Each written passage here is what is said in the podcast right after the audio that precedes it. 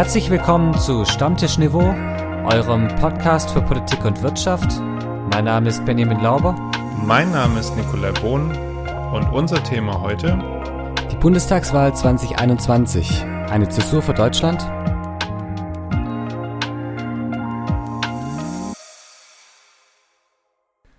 Moin Lauber. Grüß Gott Bohn. Benny, ich bin traurig. Warum?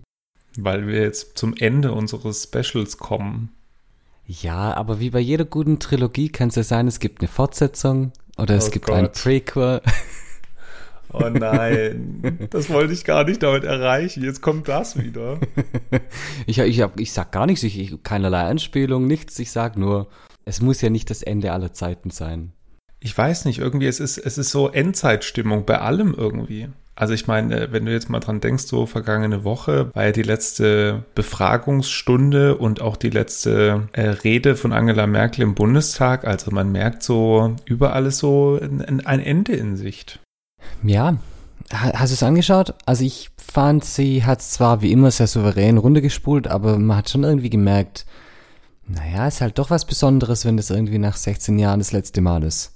Also sie hat schon den Eindruck gemacht, dass es so ein bisschen Business as usual ist. Aber trotzdem hat mir auch schon in den letzten Jahren gemerkt, dass sie immer gelöster wurde. Also auch so nach ihrer letzten Wahl. Sie macht das sehr souverän, aber man merkt ihr schon auch nach und nach an, dass sie sehr äh, natürlich gefasst ist in dem, was da passiert, sich nicht von nichts mehr aus dem Tritt bringen las lassen kann. Ja, also da waren ja auch dieses Mal wieder einige Fragen von Bundestagsfraktionen dabei, die jetzt nicht unbedingt der CDU nahestehen, wo sie sich überhaupt nicht aus der Ruhe hat bringen lassen. Im Gegenteil, äh, eher das Ganze ziemlich aufs Korn genommen hat, welche Fragen ihr da gestellt wurden zum Teil. Und sie weiß natürlich schon auch, dass sie noch ein Weilchen dran ist, zumindest ein halbes Jahr. Auch natürlich, dann da kommen wir nachher im Hintergrundwissen ja auch ein bisschen drauf, bis die neue Bundesregierung vereidigt ist.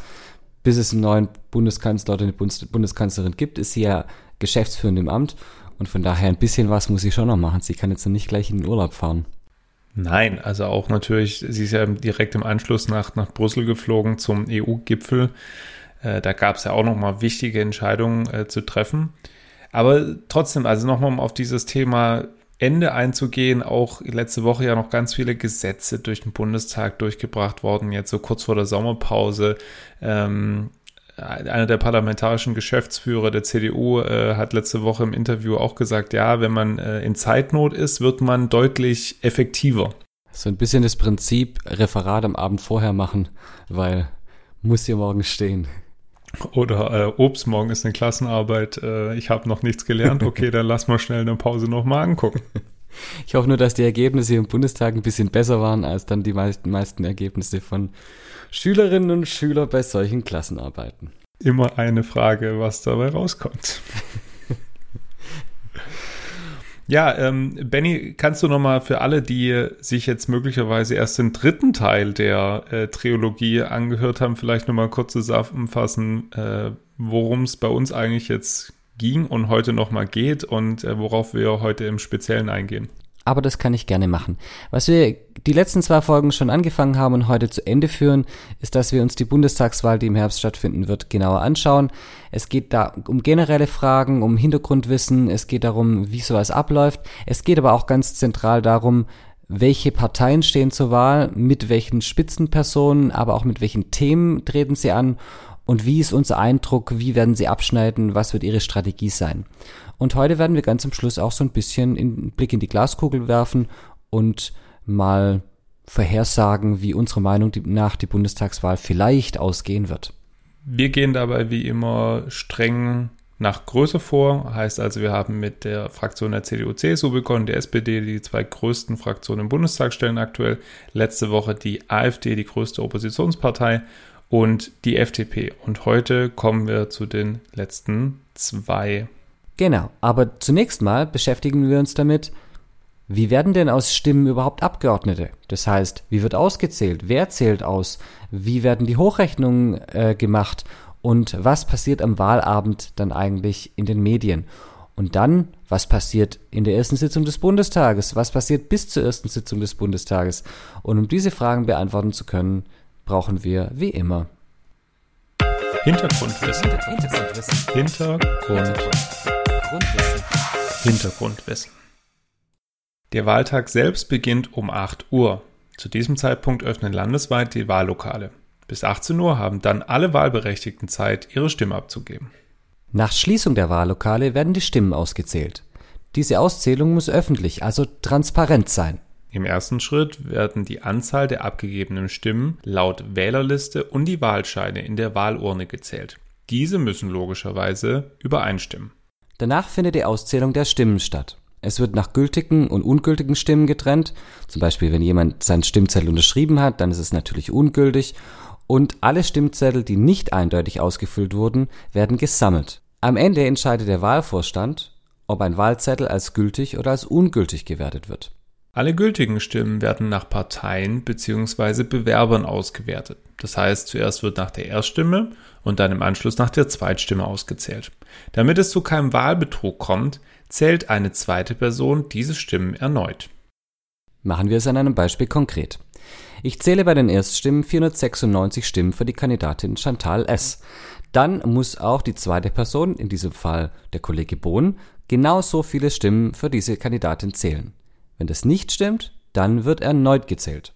Sobald alle Stimmen gezählt sind und auch korrekt gezählt sind, werden die vorläufigen Ergebnisse an die Wahlleiter gemeldet. Der Bundeswahlleiter veröffentlicht meistens nach einigen Stunden das vorläufige amtliche Endergebnis. Alle Auszählungen werden nochmals geprüft, bevor am Ende nach einigen Tagen das amtliche Endergebnis verkündet wird. Da die Ergebnisse der einzelnen Wahlkreise nacheinander eintreffen und diese auch unterschiedlich groß sind und deswegen des, der eine Wahlkreis länger braucht zum Auszählen als der andere, kann es sein, dass am Wahlabend sich die Ergebnisse der Parteien im Laufe der Zeit nochmal verändern. Das heißt, wenn eine Partei beim erst, bei der ersten Hochrechnung bei sagen wir 23 Prozent ist, kann es sein, dass sie am Ende der Wahlnacht bei 26 Prozent, vielleicht aber auch bloß bei 19 Prozent liegt. Anhand der Stimmenverteilungen werden dann die Abgeordnetensitze durch das Berechnungsverfahren von St. Luc und Scheppers an die Kandidaten verteilt. Bereits am Abend der Wahl beginnen die Deutungen und Interpretationen über das Ergebnis. Die Parteien präsentieren sich bei Interviews oder Talkshows und versuchen selbstverständlich, ihre Ergebnisse möglichst positiv darzustellen. Hier beginnt der Zeitpunkt, an dem die Parteien sich bereits auf ihre neuen Rollen vorbereiten, entweder als Partner in einer Regierungskoalition oder in der Opposition. Doch wer legt fest, wer die Regierungskoalition bildet? Meist liegt der Ball hier bei der Partei, welche die meisten Stimmen eingefahren hat. Diese spricht mit anderen Parteien und versucht, Überschneidungen bei den Inhalten zu finden. Finden sich hier ausreichende Schnittmengen an Themen, in denen man sich näher kommen kann, beginnen die Koalitionsverhandlungen. In einer großen Führungsrunde der Parteien werden grundsätzliche Dinge geklärt. In kleineren Facharbeitskreisen wird über einzelne Themen gesprochen, zum Beispiel Verkehr, Klimaschutz oder Wirtschaft. Solche Koalitionsverhandlungen können sehr schnell zu einem Ergebnis kommen, so zum Beispiel 1969 bei SPD und FDP und 1983 bei CDU, CSU und FDP. Nach 24 Tagen war die Regierung bereits besiegelt. 2017 dauerte es ganze 171 Tage, bis die Regierung aus CDU, CSU und SPD feststand. Vorangegangen waren lange Verhandlungen von CDU, CSU, der FDP und den Grünen. Wie ihr bereits aus der vergangenen Folge wisst, entschloss sich die FDP am Ende gegen diese Koalition. Nach Artikel 39 des Grundgesetzes muss der neu gewählte Bundestag 30 Tage nach der Wahl zum ersten Mal zusammenkommen. Was aber, wenn bis dahin keine Koalition steht? Das ist kein Problem. Hier werden erst einmal Wahlen zum Präsidium des Bundestags erledigt und die Ausschüsse werden gebildet. Theoretisch könnte der Bundestag bereits jetzt Gesetze verabschieden. Praktisch kommt dies aber selten vor. Zwei Parteien, die im bisherigen Bundestag die zwei kleinsten Oppositionsfraktionen stellen, könnten im kommenden Bundestag größer sein. Eine könnte sogar ins Rennen um die Kanzlerschaft eingreifen. Es geht heute um die Linke und Bündnis 90 Die Grünen.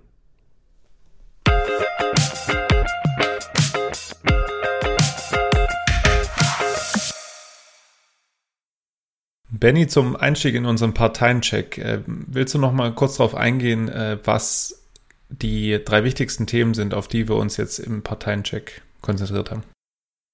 Ja, das kann ich gern machen.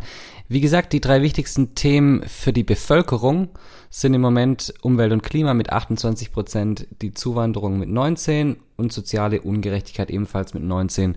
Corona kommt auch rein, auch ebenfalls mit 19, aber wir haben das mal ein Stück weit ausgeklammert, weil das ja eine spezielle Situation war und je nachdem, wie aktuell die Corona-Situation ist, ist es natürlich im Bewusstsein der Bevölkerung oder nicht, aber die anderen drei Themen sind hier so grundsätzliche politische Themen.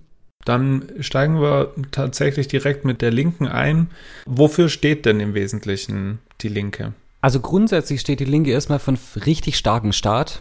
Aus, aus dieser klassischen Tradition heraus, dass der Staat umverteilen soll, dass der Staat die, den Markt einhegen soll, also soll gucken soll, dass die Verfehlungen des freien Marktes abgefedert werden. Äh, soziale Gerechtigkeit ist eines der Kernthemen der Linken und äh, natürlich Jetzt, weil natürlich auch diese drei Themen bedient werden müssen, die wir vorher genannt haben, hat der Klimaschutz plötzlich sehr an Stellenwert gewonnen. Die haben nicht abgeschrieben, auf gar keinen Fall, weil zumindest ist da jetzt im Gegensatz zu den anderen Parteien da ein deutlich äh, strengeres Ziel, ähm, wird da eingebracht. Also in erster Linie erstmal Klimaneutralität bis 2035, im Unterschied zu vielen anderen Parteien, die ja hier 2045 als Ziel ausgewiesen haben, auf dem Weg dahin der Kohleausstieg bis 2030, die Energiewende mit 100% erneuerbaren Energien und auch bis 2035 soll 75 Prozent der Wärmeenergie aus äh, Erneuerbaren gestaltet werden. Also hier auch ganz klar Aufgabe des Staates. Das Ganze jetzt nicht, wir hatten ja letzte Woche viel über diese Liberalität auch der FDP, dass hier schon ein starker Staat äh, eingreifen soll, oder? Ja, natürlich. Also der Staat als der Treiber der Energiewende und äh, sie planen ja auch einen, Fonds, einen Staatsfonds, der, den sie Klimatransformationsfonds nennen, in Höhe von 20 Milliarden Euro jährlich für den Umbau der Industrie. Das heißt, auch da, wenn so ein Staat Geld reinpumpt in die Industrie, will er natürlich auch oder verknüpft er das im Regelfall mit Voraussetzungen, in dem Fall äh, Klimaschutz und äh, das ist dann nicht mehr eine Transformation, die aus dem Markt herauskommt, sondern das ist vorgegeben vom Staat. Viel Anklang werden sie da aber aus meiner Sicht nicht finden, mit so einem Fonds natürlich auch, um die Wirtschaft zu unterstützen. Ich hab, weiß auch nicht so ganz, ob das so ein Bonbon sein soll für die Wirtschaft, so nach dem Motto, wir haben euch nicht vergessen, aber so richtig was für euch tun wollen wir ja nicht. Stichwort, die Linke ist jetzt schon auch eher eine Partei, die für soziale Gleichheit beziehungsweise auch für so einen Sozialstaat natürlich steht, ja, ähm, vor allem was angemessene Löhne angeht, ja, hier wird ihnen schon die größte Kompetenz, was, was jetzt in der Partei angeht, ihnen zugeschrieben und dann werden sie aber jetzt nicht darauf abzielen, irgendwelche Unternehmer als Wähler zu generieren. Ja, vielleicht nicht als Wähler zu generieren. Ich glaube, das wäre auch, und es wird auch selten passieren, dass ein wirklicher Wirtschaftsmensch die Linke wählt. Aber ich halte auch nichts davon, die Linke jetzt als SED-Gespenst oder als Kommunismus-Gespenst an die Wand zu malen. Da sind sie, glaube ich, einfach inzwischen zu sehr, in Anführungszeichen, verwestlicht, wenn man das so sagen darf, oder verkapitalisiert, weil sie wollen ja schon auch mitregieren. Sie machen es ja auch in manchen ostdeutschen Landesparlamenten. Sie haben mit Ramelow einen Ministerpräsidenten. Und wenn man sich da anschaut, was sie da machen, ist es im Endeffekt sozialdemokratische Politik. Absolut. Ich hätte jetzt auch gesagt, nach 31 Jahren Gesamtdeutschland kommen, glaube ich, nicht mehr viele auf die Idee. Naja, vielleicht kommen manche auf die Idee, wenn sie sich die Inhalte anschauen. Äh, wie sieht es denn aus, Nick, zum Beispiel im Bereich Sozialstaat? Im Gegensatz zur, zur FDP, wo wir gerade da waren, sieht man schon auch deutlich, die Linke fordert in ihrem Parteiprogramm äh, ein, die Anhebung des Mindestlohns auf 13 Euro. Wir sind aktuell bei knappen 10. Ähm, das ist natürlich äh, nochmal deutlich höher. Ähm, das gesetzliche Rentenniveau soll gesichert werden. Es soll eine Mindestrente geben, die nochmal 300 Euro höher liegt als die aktuelle Grundrente, nämlich bei 1200 Euro. Die Rente soll spätestens mit 65 Jahren möglich sein. In dem Zuge sollen jetzt auch Beamte und Selbstständige da einzahlen. Gerade haben wir die Diskussion darum, ob das Renteneintrittsalter von 67 eventuell sogar auf 68, 69, 70 erhöht werden soll. Die Abschaffung von Hartz IV. Es soll eine sanktionsfreie Mindestsicherung geben und es soll eben im gesamten Bundesgebiet in Deutschland einen Mietendeckel geben. Also im Prinzip ganz viele klassische linke Forderungen, wo wahrscheinlich die Sozialdemokraten auch sagen würden, da sind wir dabei, aber doch ein bisschen radikaler als die SPD, oder? Ja, also in, in dem Fall äh, sind sie natürlich auch für einen starken Staat, äh, der, soll ich das jetzt ganz salopp formulieren, ähm, den Leuten mit viel Geld in die Taschen greift. Es wird sich auch so ein bisschen zeigen, wie die Linke auch koalitionsfähig ist. Ja, ähm, was da möglich ist, man, wir werden es beim Thema Zuwanderung auch sehen oder zum Beispiel bei der Radikalität in der internationalen Gemeinschaft, Austritt aus der NATO, kein Export mehr von Waffen, keine Aufrüstung mehr. Das sind alles völlig legitime Themen. Die Frage ist, in einer zum Beispiel potenziellen rot-rot-grünen Koalition, was können sie da überhaupt noch umsetzen am Ende? Ja, da werden wir nachher ja auch noch ein bisschen drauf eingehen, was auch die, die Stärke der einzelnen Parteien angeht, in so einer eventuellen rot-rot-grünen oder muss ich dann sagen grün-rot-roten Koalition wahrscheinlich. Die Außen- und Sicherheitspolitik ist da sicherlich ein ganz zentraler Zankapfel. Also auch die Forderung, alle jetzt bestehenden Einsätze der Bundeswehr zu beenden, sofort zu beenden und die Bundeswehr in überhaupt keine internationalen Einsätze mehr zu schicken, das wird bei SPD und auch bei den Grünen nicht, das wird mit denen nicht funktionieren. Denn in diesem internationalen System der Kooperation, unter anderem auch in der UNO, da stehen einfach die anderen zwei Parteien dazu. Absolut. Wenn wir da schon sind, Thema Zuwanderung, also Sie wünschen eben eine solidarische Einwanderungsgesellschaft, die diejenigen unterstützt, äh, zum Beispiel Städte, Kommunen, die eben aufnahmebereit sind für Flüchtlinge, es soll keine Abschiebungen Krieg oder Elend geben und es soll eben im Gegensatz zu dieser Frontex Mission im, im, Mittelmeer seitens der EU eben ein anderes Seenotrettungsprogramm geben, was dann auch unter anderem zu legal und sicheren Einreisemöglichkeiten führt. Da haben Sie schon Gemeinsamkeiten mit den genannten Parteien. Ja, ja, also in, in dem Bereich könnten Sie wahrscheinlich, also SPD, Grüne und Linke, morgen zusammen anfangen zu regieren und das wäre überhaupt kein Problem. Die Frage ist, ob in so einer Konstellation, aber da gehen wir ja nachher nochmal drauf ein, das insgesamt möglich ist oder wäre und äh, wie wahrscheinlich so eine Konstellation ist. Aber da gehört ja auch noch mehr als nur Themen dazu. Mit welchem Spitzenpersonal wollen Sie denn antreten? Kennt man die? Naja, also den Dietmar Bartsch, den einen Spitzenkandidaten, den kennt man, der ist schon seit Jahren Bundesvorsitzender, sitzt seit 2005 im Bundestag und ist dort seit 2015 Fraktionsvorsitzender, also ist ein alter Hase. Jetzt die zweite, Janine Wissler in der Doppelspitze, ist Landespolitikerin, ist im Hessischen Landtag seit 2008 und seit Februar diesen Jahres erst Bundesvorsitzende der Partei und von daher ein frisches Gesicht, sind Beide, also die linke ist, äh, hat zwei Flügel, ein bisschen radikaleren Flügel und einen gemäßigteren Flügel, wie es im Regelfall so ist in den Parteien. Und äh, Bartsch und äh, Wissler sind jeweils aus einem Flügel sozusagen entsandt in das Spitzenduo. Nick, ist es nur der Versuch, da innerparteilich Frieden zu schaffen zwischen den beiden Flügeln oder ist es, hat es ein, eine Auswirkung auf den Wahlkampf und auf, die, auf das Wählerpotenzial?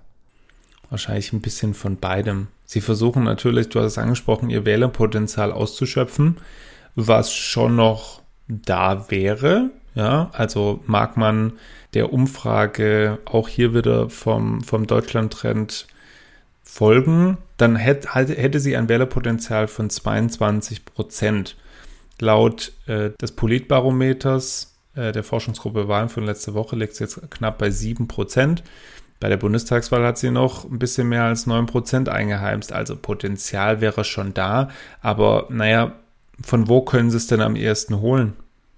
Ja, das ist halt die große Frage, zumal was der Partei nicht schmecken dürfte, ist, dass insgesamt die Kompetenzen in allen relevanten Themengebieten jetzt nicht unbedingt zentral bei der Linken liegt. Sie haben halt im, im vor allem im Osten ein Problem, weil die AfD da in ihrer Klientel wildert, muss man ja sagen. Aber Nick, das muss jetzt du mal mir erklären. Die AfD haben wir gehabt das letzte Mal, ist ja wirklich auf der sehr rechten Seite des Spektrums, die Linke auf der sehr linken Seite des Spektrums. Wie passt denn das rein, dass, dass wir da Wählerwanderungen haben? Erstmal ist es ja nicht offensichtlich, dass äh, AfD und Linkspartei wirklich gemeinsame Ziele haben und auch, dass es Wählerinnen und Wähler gibt, die jetzt von der einen zur anderen Partei wechseln und doch kam das bei den letzten Wahlen immer wieder vor. Aber worum geht's eigentlich? Naja, Biden ist irgendwo gemein, sie sind skeptisch gegenüber den USA, sind wiederum offen für Russland und lehnen insgesamt den Freihandel ab. Auch Ähnlichkeiten zeigen sich zum Beispiel bei der Lebenszufriedenheit. Beide sympathisieren sich mit der Partei, sind aber deutlich unzufriedener als Menschen, die zum Beispiel andere Parteien wie die SPD, CDU, CSU und so weiter wählen. Ja, ähm, und so kann man das an einzelnen Punkten festmachen, weshalb äh, Menschen von der AfD zur Linken wechseln oder andersrum. Janik, es gibt es noch eine Sache, die wir noch ansprechen müssen, denn wie die AfD hat auch die Linke manche Geister, und zwar in Form von Sarah Wagenknecht und Oskar Lafontaine, zwei ähm, Köpfe, die die Linke über Jahre hinweg geprägt haben und die jetzt so ein bisschen in Ungnade gefallen sind, aber nach wie vor ähm, viele, viele Anhänger in den eigenen Reihen haben. Was glaubst du, was ist der Einfluss von den beiden in den kommenden Wochen? Werden die querschießen? Was ist da, was ist da Sache? Die beiden sind nun mal wirklich die, die Galionsfiguren der Linkspartei ob ehemalig oder aktuell, mag man jetzt drüber streiten wollen, aber sie sind Namen, die man mit der Linkspartei verbindet. Naja, und wenn die beiden dann in offener Konfrontation zur eigenen Partei gehen, indem sie sagen, wählt bitte nicht die Linkspartei, jetzt im Saarland zum Beispiel bei der kommenden Bundestagswahl, dann ist es schon ein Zeichen. Ja, ähm, man kann jetzt schwer zusammenfassen, worum es da geht. Es geht um interne ähm, Probleme bei der bei den Wahlen zum Spitzenkandidaten äh, der Landesliste in, im Saarland, ja, wo beide ja dazugehören zu dem Landesverband. Aber es sind nun mal Figuren, die kennt man und die verbindet man mit der Linkspartei. Und wenn diese zwei prominenten Figuren sich offen gegen die Partei wenden, hat es aus meiner Sicht einen massiven Einfluss darauf, wie auch die Linken gesehen werden. Dann schauen wir mal, wie sich das bei den Linken im Wahlkampf entwickelt und ob da vielleicht die internen Streitigkeiten für Unruhe sorgen. Kein Streit, im Gegenteil, große, größtmögliche Harmonie versprühen im Moment die Grünen. Wir werden uns jetzt damit beschäftigen und auch schauen, inwiefern denn diese Harmonie wirklich Harmonie ist und vielleicht auch, ob diese Harmonie bis zum Wahltag und darüber hinaus bleiben kann. Ich denke, wir, wir können gleich mal mit Harmonie anfangen, äh, ausnahmsweise mal mit dem Personal, wenn wir schon beim Thema Harmonie sind. Also zwei Parteivorsitzende, die auch unterschiedliche Flügel der Parteien widerspiegeln, nämlich Annalena Baerbock und Robert Habeck, sind seit 2018 beide Parteivorsitzende und die haben sich im April geeinigt, wer die Spitzenkandidatur machen soll und dann hat sich dann gemeinsam zumindestens nach außen hin, man weiß ja nicht, was intern war, ähm, hat man sich eben darauf geeinigt, dass Annalena Baerbock äh, die Spitzenkandidatin werden soll, ist seit 2005 in der Partei, seit 2013 im Bundestag. Ähm, das hat am Anfang, würde ich jetzt mal behaupten, so an, im April, auch noch im Mai ganz gut funktioniert. Da gingen dann auch plötzlich die Beliebtheitswerte extrem nach oben. Und jetzt merkt man irgendwie so gerade so einen Effekt, dass sich das alles wieder normalisiert. Ich will nicht sagen, dass es jetzt schlecht dasteht, aber zumindest sinken ihre Sympathiewerte jetzt wieder deutlich unter die von jetzt den anderen zwei großen Kandidaten mit Olaf Scholz und Armin Laschet. Ich glaube, man kann zu Recht sagen, dass den Grünen da ein PR-Coup gelungen ist, als sie Baerbock aus Tableau gehoben haben. Schlicht auch deswegen, weil das mitten hinein war in diesen Kampf der Alpha-Tiere bei der CDU zwischen Laschet und Söder. Das haben wir vor zwei Wochen in der Podcast-Folge besprochen schon. Und da diese Harmonie natürlich einfach gut wirkte. Seitdem sieht man, dass wir es auch schon ein paar Mal jetzt gesagt haben, der Wahlkampf echt dreckig wird. Baerbock wird da von verschiedenen Seiten ziemlich heftig angegangen und zwar ganz oft nicht nur thematisch, sondern auch äh, in anderen Bereichen. Schauen wir mal, wie sich das die nächsten Wochen und Monate entwickelt, aber ich glaube, da muss sich Baerbock schon sehr warm anziehen. Apropos warm anziehen, oh, jetzt kommt ein ganz schlechter Übergang. Ähm, Klimaschutz ist das zentrale Thema der Grünen schon traditionell immer gewesen. Nick, aber reicht denn dieses zentrale Thema Klimaschutz, um nachher wirklich in das, in dieses, in diesen Kampf um äh, die Kanzlerschaft eingreifen zu können? Also erstmal ist es notwendig, sich auf dieses Thema auf jeden Fall zu fokussieren. Ihnen wird, wenn es ein Thema gibt, bei dem den sechs Bundestagsparteien am meisten zugetraut wird, dann den Grünen und denen beim Thema Klimaschutz und Umwelt. Natürlich musst du dich dann darauf fokussieren. Aber ob das reicht, schwierig.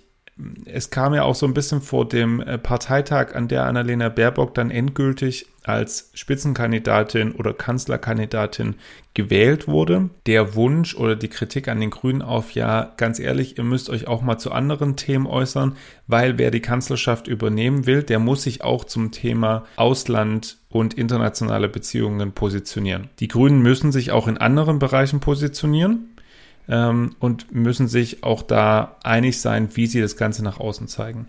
Ja, und bei der Einigkeit ist es bei den Grünen ja immer schon ein bisschen ein Problem gewesen. Ähm, es gibt ja auch bei den Grünen zwei Flügel, die sogenannten Linken und die sogenannten Realos, die sich bei manchen Themen schon auch nicht, erlaube mir den Wortwitz, nicht sehr grün sind und ähm, deswegen da schon auch innerparteilich viel gestritten wird man wird sehen, wie sich das entwickelt. Klar, auch, auch vielleicht nach einer Regierungsbeteiligung, egal ob großer oder kleiner Partner. Aber klar ist, die Grünen haben Wählerpotenzial von 50 Prozent. Das ist der höchste Wert von allen Parteien. Das würden sie nicht haben, meiner Meinung nach, wenn die Grünen von 2021 noch die Grünen von 1984 wären. Da hat sich einfach was verschoben, auch bei den Themen. Und gleichzeitig ist es auch so, dass die Grünen eben nicht mehr als die reine Ein-Themenpartei wahrgenommen werden. Ähm, allerdings ist es auch so, die anderen Themen für die Grünen, bei denen den, den Grünen eine relativ hohe Kompetenz zugeschrieben wird, das sind halt dann doch auch eher weiche Themen, so Familienpolitik und so. Ähm, die harten Themen, Wirtschaft, Verteidigung und so, da nicht so ganz. Das könnte zum Problem werden, oder? Deswegen lass uns mal nochmal thematisch einfach weitermachen. Du hast den Klimaschutz schon angesprochen. Ähm, vielleicht, weil wir bei der sozialen Ungleichheit bei den Linken weitergemacht haben. Da zeigen sich jetzt aber auch schon zum Teil Unterschiede. Die Grünen zum Beispiel äh, fordern die Anhebung des Mindestlohns aber auf 12 Euro. Ähm, die grüne Jugend wollte sich da stärker noch durchsetzen, hat es aber am Ende im Wahlprogramm, soweit ich das jedenfalls überblicken kann, nicht geschafft. Sie möchten Vollbeschäftigung schaffen durch eine sozial gerechte Arbeitspolitik. Anmerkung meinerseits, im Wahlprogramm zeigt sich bisher aktuell nicht, wie sie das schaffen wollen. Ähm, da zeigt sich aus meiner Sicht ein bisschen eine Lücke. Ähm, sie wollen die Tarifbindung erhöhen. Ähm, wir haben in unserer Tariffolge dazu, darauf hingewiesen, dass die Tarifbindung aktuell nur bei 18 Prozent liegt. Gleicher Lohn für gleichwertige Arbeit und auch sie wollen Hartz IV abschaffen und eine Garantiesicherung einführen, die ähm, ohne Sanktionen aufkommt. Ein Punkt noch, wo ich glaube, dass man zum Beispiel FDP und Grüne zusammenschmeißen könnte. Sie fordern einen sogenannten Bürgerfonds für die Rente, also eine kapitalgedeckte bzw. eine äh, aktienbasierte ähm, Teil der Rentenbezüge, dass man eben hier irgendwann auch mal wieder mit steigenden äh, Werten rechnen kann. Und der Vollständigkeitshalber auch hier das Thema Mietpreisdeckel, weil wir das ja vor allem bei der FDP, aber auch bei SPD und Linke angesprochen haben. Das sind die Gründe dafür. Das heißt, da äh, ähneln sich oder gleichen sich die Positionen der SPD, der Linken und der Grünen sehr stark. Es gibt einen Punkt, den die Grünen noch drin haben, der sehr spannend ist anzusprechen, nämlich eine Art Aufweichung der Schuldenbremse im Grundgesetz. Die Grünen wollen keine Aufweichung im Bereich der laufenden Kosten, das heißt also Schulden aufnehmen für zum Beispiel Unterhalt von irgendwas oder für äh, Gehälter oder ähnliches. Aber sie sagen, in Bereichen, wo wir investieren, vor allem in sowas wie Infrastruktur, für die Zukunft, Digitalisierung, schnelles Internet, äh, aber auch Ladesäulen für E-Mobilität etc., da sind Schulden vielleicht angebracht, um eben über diese Investition da auch was voranzubringen. Heißt also, und jetzt komme ich mal richtig schön auf Stammtischniveau, die Grünen machen das, was sie am besten können, Geld zum Fenster rauswerfen. ja, ähm, jetzt sind wir wirklich auf Stammtischniveau. Äh, also in Klasse 8 liegt das, äh, wissen wir beide, bringen wir sowas unter dem Stichwort der guten Schulden versus schlechte Schulden bei.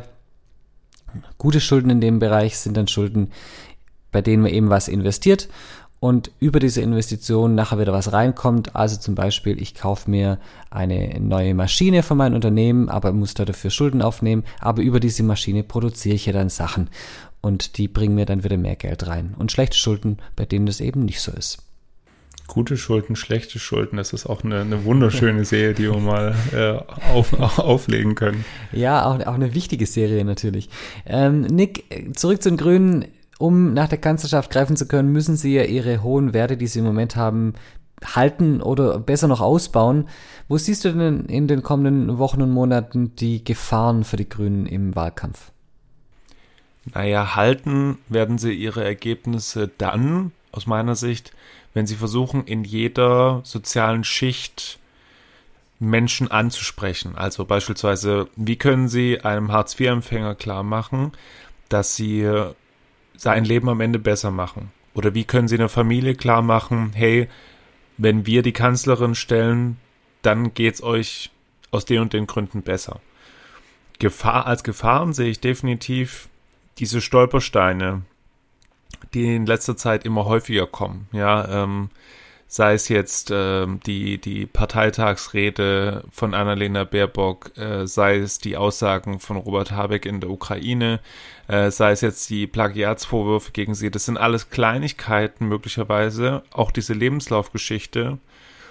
Aber es sind alles Dinge, die die Grünen angreifbar machen und auf die sich natürlich auch alle stürzen. Und das könnte aus meiner Sicht die größte Gefahr sein.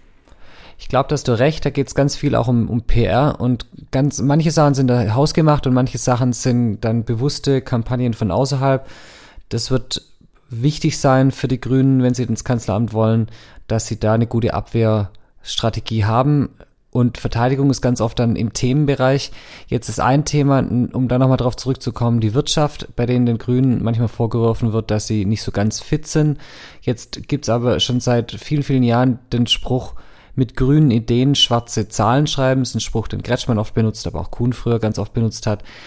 Nick, ist es nur auch jetzt andersrum gesehen aus grüner Seite PR oder unterschätzt man die Grünen vielleicht ein bisschen in dem Bereich Wirtschaft?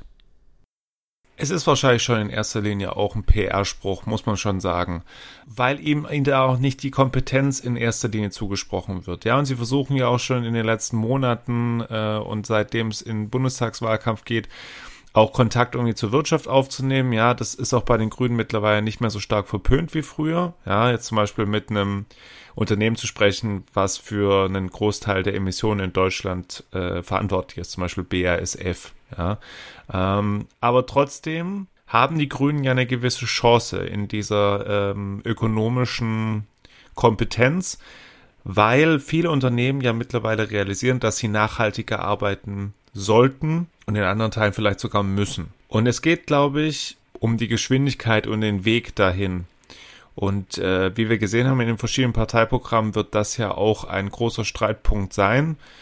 Und auch hier bleibt die Frage, was trauen die Wählerinnen und Wähler den Grünen am Ende wirklich zu?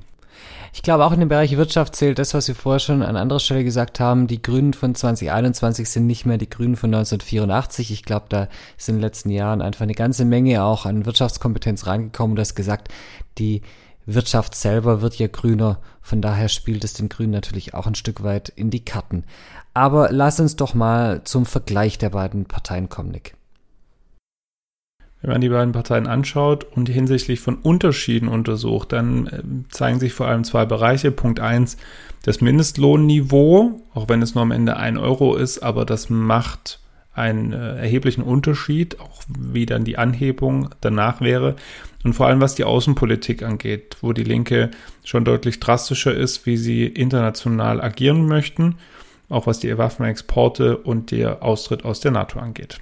Aber natürlich gibt es bei beiden Parteien auch Gemeinsamkeiten. Zum einen die Klimapolitik, da sind in beiden Parteiprogrammen sehr ambitionierte Klimaziele zu finden. Und zum zweiten auch die Gesellschaftspolitik, in der beide schon in die gleiche Richtung laufen, mit unterschiedlichen Ausprägungen, mit unterschiedlichen, vielleicht auch mit unterschiedlicher Radikalität, wenn ich so formulieren darf, äh, aber beide stehen für einen sozialen Ausgleich in der Gesellschaft. Nick, die heiße Wahlkampfphase wird jetzt eingeleitet. Ist denn schon klar, wer gewinnt? Ich glaube momentan nicht. Also was ja äh, spannend zu sehen ist äh, beim, Z äh, beim Politbarometer von der vergangenen Woche, dass 80 Prozent sagen, die Wahl sei auch nicht entschieden. Vor vier Jahren als Vergleichswert sagten das gerade mal 60 Prozent.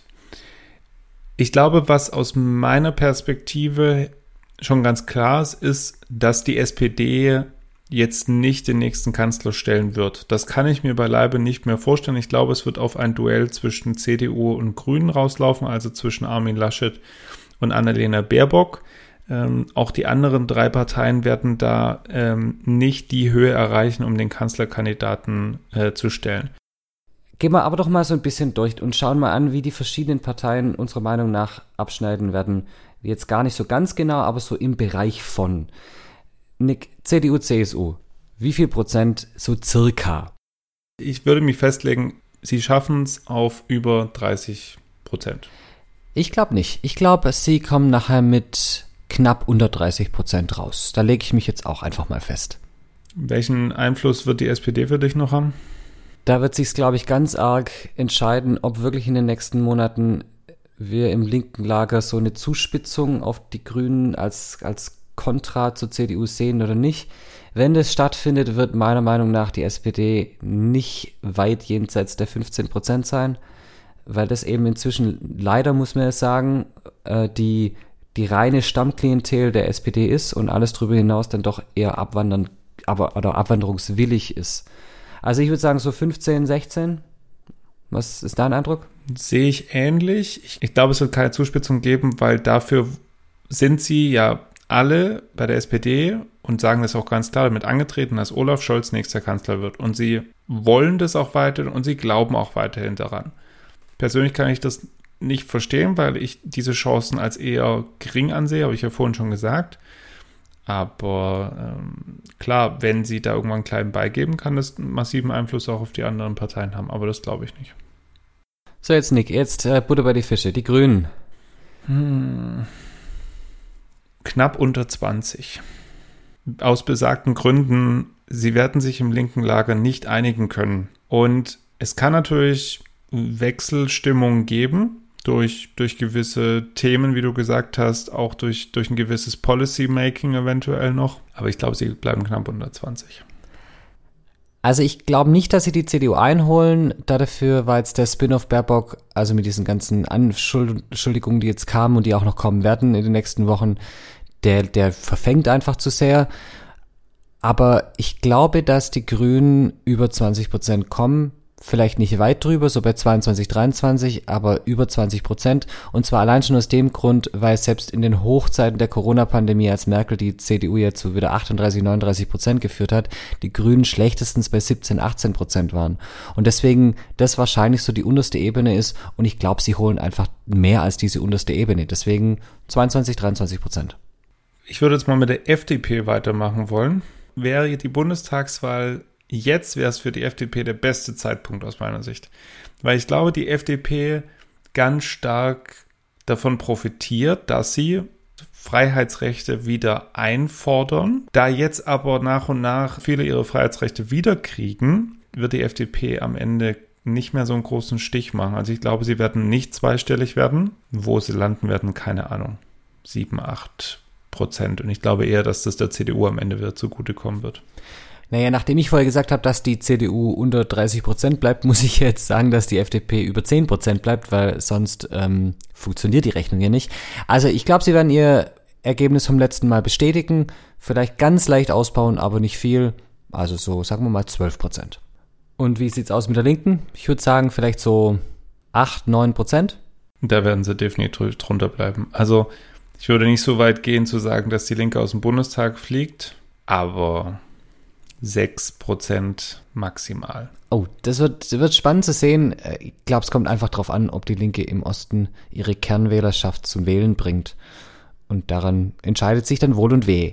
Die AfD letztes Mal äh, als größte Oppositionspartei in den Bundestag eingezogen wir haben das letzte Mal über die AfD geredet, Nick. Das Wählerpotenzial ist bis 16 Prozent. Bei den Umfragen ist es so um die 10 Prozent rum. Hat sie ihr Potenzial ausgeschöpft oder geht da noch ein bisschen was nach oben? Und da tue ich mich jetzt echt mit einer Prognose schwer, weil das aus meiner Sicht ganz stark davon abhängt, wie die AfD im Wahlkampf agieren wird. Aber auch da selbes Phänomen wie bei der FDP das auch eher auf dem absteigenden Ast ist, glaube ich, dass die AfD weniger Stimmen bekommt als beim letzten Mal. Und ich würde vielleicht sogar so weit gehen zu sagen, dass sie nur noch einstellig sind.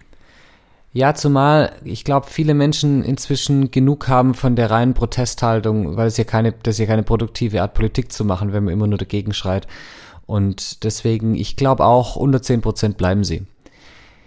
Nick, wir haben jetzt noch eine ganz wichtige Frage, die wir zum Schluss klären müssen, bevor wir zu unserer ganz wichtigen Frage, nämlich der Rätselfrage kommen.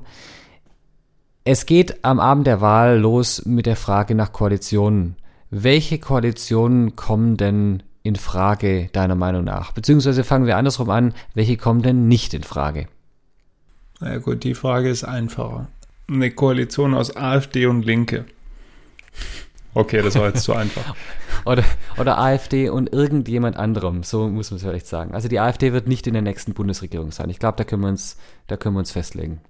Okay, welche Koalition wird es am ehesten schaffen oder am ehesten werden? Naja, es deutet ja gerade alles so ein bisschen darauf hin, auch auf Schwarz-Grün. Das ist für mich fraglich insofern, ob die zueinander kommen. Ob sich eventuell ein linkes äh, Bündnis aus Grün, Rot, Rot bilden wird, halte ich für schwierig aufgrund der Ziele, die die Linke verfolgt. Eventuell können sie aber dann sich nicht durchsetzen, weil sie zu klein sind, man weiß es nicht. Ein Bündnis aus, also eine sogenannte Ampelkoalition aus Grün, Rot und Gelb halte ich, nachdem wir jetzt auch alle Parteien durchforstet haben und sie auch verglichen haben, nicht für wirklich wahrscheinlich. Wie siehst du es? Puh. Also ich kann mir beim besten Willen nicht vorstellen, dass es eine Mehrheit gibt für Grün, Rot, Rot. Ich glaube, da ist die Linke dann nachher einfach zu schwach und deswegen fällt die mal für mich raus. Schwarz-Grün oder Grün-Schwarz, wenn die Grünen es dann doch schaffen und stärker werden, liegt seit Jahren auf dem Tisch und wird in den Ländern ja auch praktiziert in verschiedener Form, also bei uns hier mit äh, Grün-Schwarz in Baden-Württemberg, aber in Hessen zum Beispiel mit Schwarz-Grün. Das funktioniert da. Warum soll das also im Bund nicht funktionieren? Das kann ich mir schon gut vorstellen. Aber ich würde diese Ampel unter grüner Führung noch nicht so weit wegschieben. Also wenn nach eine Mehrheit da wäre für Grüne, SPD und FDP zusammen, dann wird darüber auf jeden Fall geredet. Und zwar schlicht auch deswegen, weil das die einzige Möglichkeit für die FDP ist, in die Regierung zu kommen. Und in so einer Situation kann es dann doch schon mal sein, dass man die ein oder andere inhaltliche Kröte als FDP vielleicht schluckt. Wir, wir werden es sehen. Ich bin gespannt darauf. Ja, ich glaube, das Einzige, was wirklich klar ist, ist, dass es das Ende der Ära Merkel sein wird. Ein, ein Ende, wie wir begonnen haben, ein Ende an allen Ecken und Enden. Überall ist Endzeitstimmung und damit ist auch jetzt Endzeitstimmung bei uns in unserem Special. Ähm, bevor wir aber aufhören, äh, gibt es natürlich jetzt am Ende die, unseres dreiteiligen Specials endlich die erwartete Frage, bei der es dann auch eine Belohnung gibt. Und hier ist die Frage. Ich bin von manchen gefürchtet und von allen begehrt. Ich bin interessiert, wütend und gleichgültig. Obwohl ich mächtig bin, fühle ich mich manchmal ohnmächtig. Wer bin ich? Als Belohnung gibt es eine wunderschöne Star Wars Tasse, die in jeden guten Haushalt gehört, sogar in den von Herrn Bohn. Herr Bohn, wie kann man sich an uns wenden? Ihr könnt uns natürlich äh, schreiben. Äh, ihr sollt die Frage natürlich nicht öffentlich beantworten, sonst könnt ihr ja anderen äh, da eine Chance geben. Nein, bitte schreibt uns als Direktnachricht auf unserer Instagram-Seite Stammtischniveau oder über unsere E-Mail-Adresse stammtischniveau at gmail.com. Und wenn wir mehrere korrekte Einsendungen haben, dann werden, wird das Los entscheiden. Machen wir vielleicht ein kleines, ein kleines äh, Video, das wir dann auf Instagram posten. Notariell beglaubigt, wir müssen noch eine Losfee bestimmen. Richtig, der Rechtsweg ist ausgeschlossen. Oh, ohne, ohne Gewehr. Bleibt interessiert, informiert euch und bleibt weiterhin dran. Ganz genau. Und bleibt uns gewogen. Vielen Dank fürs Zuhören. Macht's gut. Vielen Dank euch. Bis bald.